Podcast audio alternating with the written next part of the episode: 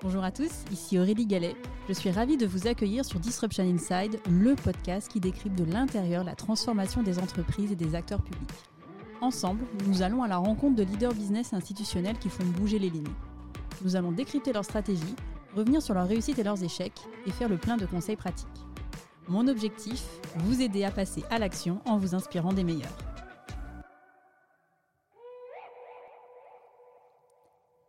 Cette semaine, place au décryptage de l'épisode avec Benoît Pariset, Chief Digital Officer de la Caisse des dépôts.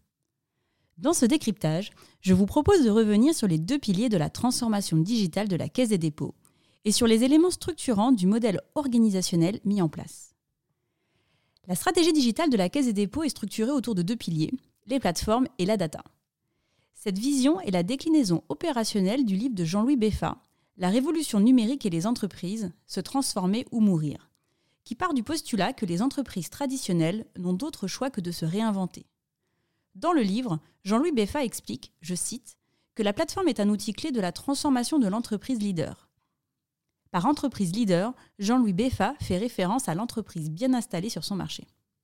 Cet ouvrage a servi de mode d'emploi à Benoît et à ses équipes pour conduire la transformation digitale de la Caisse des dépôts. Le modèle de plateformisation s'est décliné opérationnellement par le lancement ces dernières années de plusieurs plateformes externes et internes. Du côté des plateformes externes, le parti pris adopté a été de faire de ces plateformes un levier de transformation des écosystèmes dans lesquels elles gravitent. Premier exemple, mon compte formation.gouv.fr est une plateforme digitale qui a un rôle de premier plan dans l'écosystème de la formation professionnelle en France.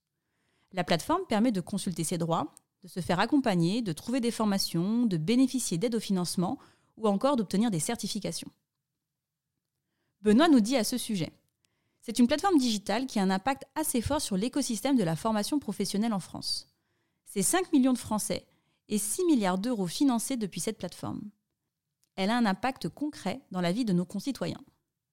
Second exemple, alentour.fr, qui se présente comme la plateforme du tourisme de proximité, dont l'objectif est de connecter les professionnels des activités de loisirs avec des hôtels, des campings, des gîtes, des auberges, des chambres d'hôtes et les institutionnels du tourisme pour que les visiteurs puissent réserver instantanément une offre d'activités locales, riche et variée. C'est ce qui est écrit sur le site internet. Benoît revient dans l'épisode sur la jeunesse de ce projet en pleine crise sanitaire. Alors que la plateforme moncompteformation.gouv.fr était à l'origine une demande des pouvoirs publics, la plateforme alentour.fr vient combler, elle, un manque non adressé par les acteurs privés, avec pour objectif d'améliorer l'expérience du tourisme en France. Le point commun de ces plateformes, je cite Benoît, on est sur des plateformes qui sont structurantes dans des écosystèmes et qui jouent des rôles de transformation d'écosystèmes larges. Benoît revient dans l'épisode sur la philosophie d'intervention de la Caisse des dépôts.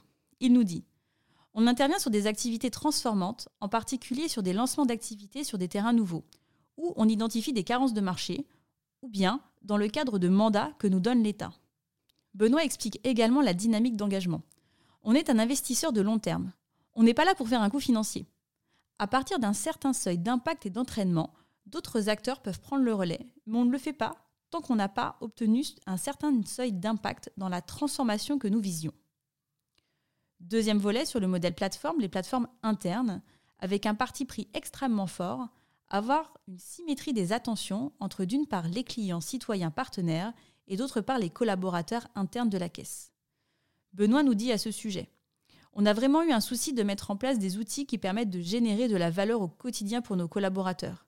Une plateforme collaborative Next a ainsi vu le jour dont l'objectif est d'améliorer la collaboration et d'accéder à des services internes. Dans son livre, Jean-Louis Beffa dit à ce sujet la plateforme numérique doit être tournée à la fois vers les clients, les fournisseurs, les partenaires et le personnel. Il ne faut pas limiter cette plateforme aux seuls clients. Elle doit s'adresser à l'ensemble des parties prenantes d'une entreprise par une ou plusieurs plateformes, y compris à la communauté des employés de la société.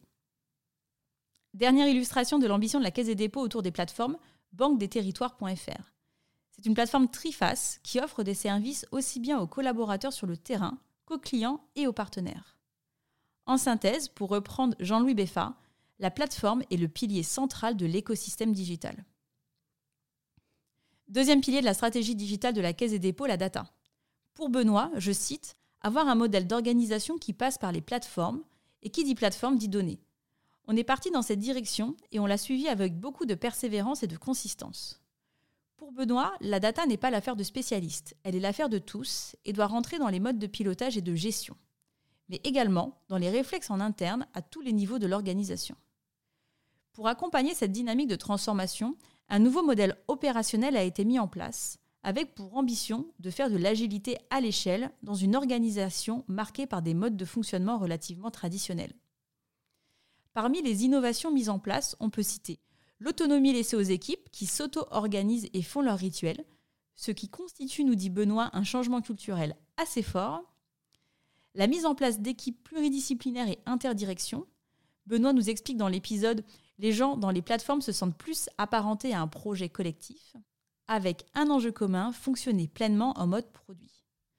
Pour accompagner ces mutations, la Caisse des dépôts a créé une école du digital avec un double objectif, former les collaborateurs au digital et à la data, et accompagner l'évolution des métiers. La Caisse des dépôts a mis en place un comité digital consultatif, le C2C Carré, réunissant une vingtaine de personnalités externes avec pour objectif de s'enrichir de l'expérience de ces personnalités pour alimenter les réflexions internes de la Caisse et challenger en collectif les orientations. Dernier point que je souhaitais partager avec vous aujourd'hui dans ce décryptage, les trois facteurs clés de succès d'une transformation qui ont été distillés par Benoît tout au long de l'épisode. Le premier facteur clé de succès est qu'il faut certes avoir une vision globale de là où on veut aller, mais que le plus important, c'est la nécessité de cranter des étapes progressives dans la transformation pour s'assurer qu'on est sur le bon chemin de valeur. Deuxième facteur clé de succès, la nécessaire consistance et persévérance dans l'exécution. Benoît nous dit à ce sujet, il y a des moments où on va passer des phases un peu désertiques. Il faut savoir distinguer dans ces phases-là ce qui doit être arrêté car ne crée pas suffisamment de valeur versus des sujets où il faut persévérer. Il poursuit en disant il faut savoir persévérer au bon rythme et trouver les voies de passage. Dernier facteur clé de succès, avoir une équipe étendue qui a envie d'y aller. Si vous souhaitez en savoir plus sur le modèle plateforme, je vous invite à découvrir l'ouvrage de Jean-Louis Beffa, dont je mets les références dans les notes de l'épisode. C'est la fin de cet épisode, j'espère qu'il vous a plu. Pour m'aider à faire connaître le podcast, c'est très simple. Parlez-en autour de vous, mettez une note 5 étoiles accompagnée d'un gentil commentaire et abonnez-vous à mon compte pour être notifié des prochains épisodes. Si vous souhaitez en savoir plus sur le podcast, je vous donne rendez-vous sur mon site aurélie-galet.com ou sur mon LinkedIn. Un grand merci à tous et rendez-vous la semaine prochaine pour un prochain épisode.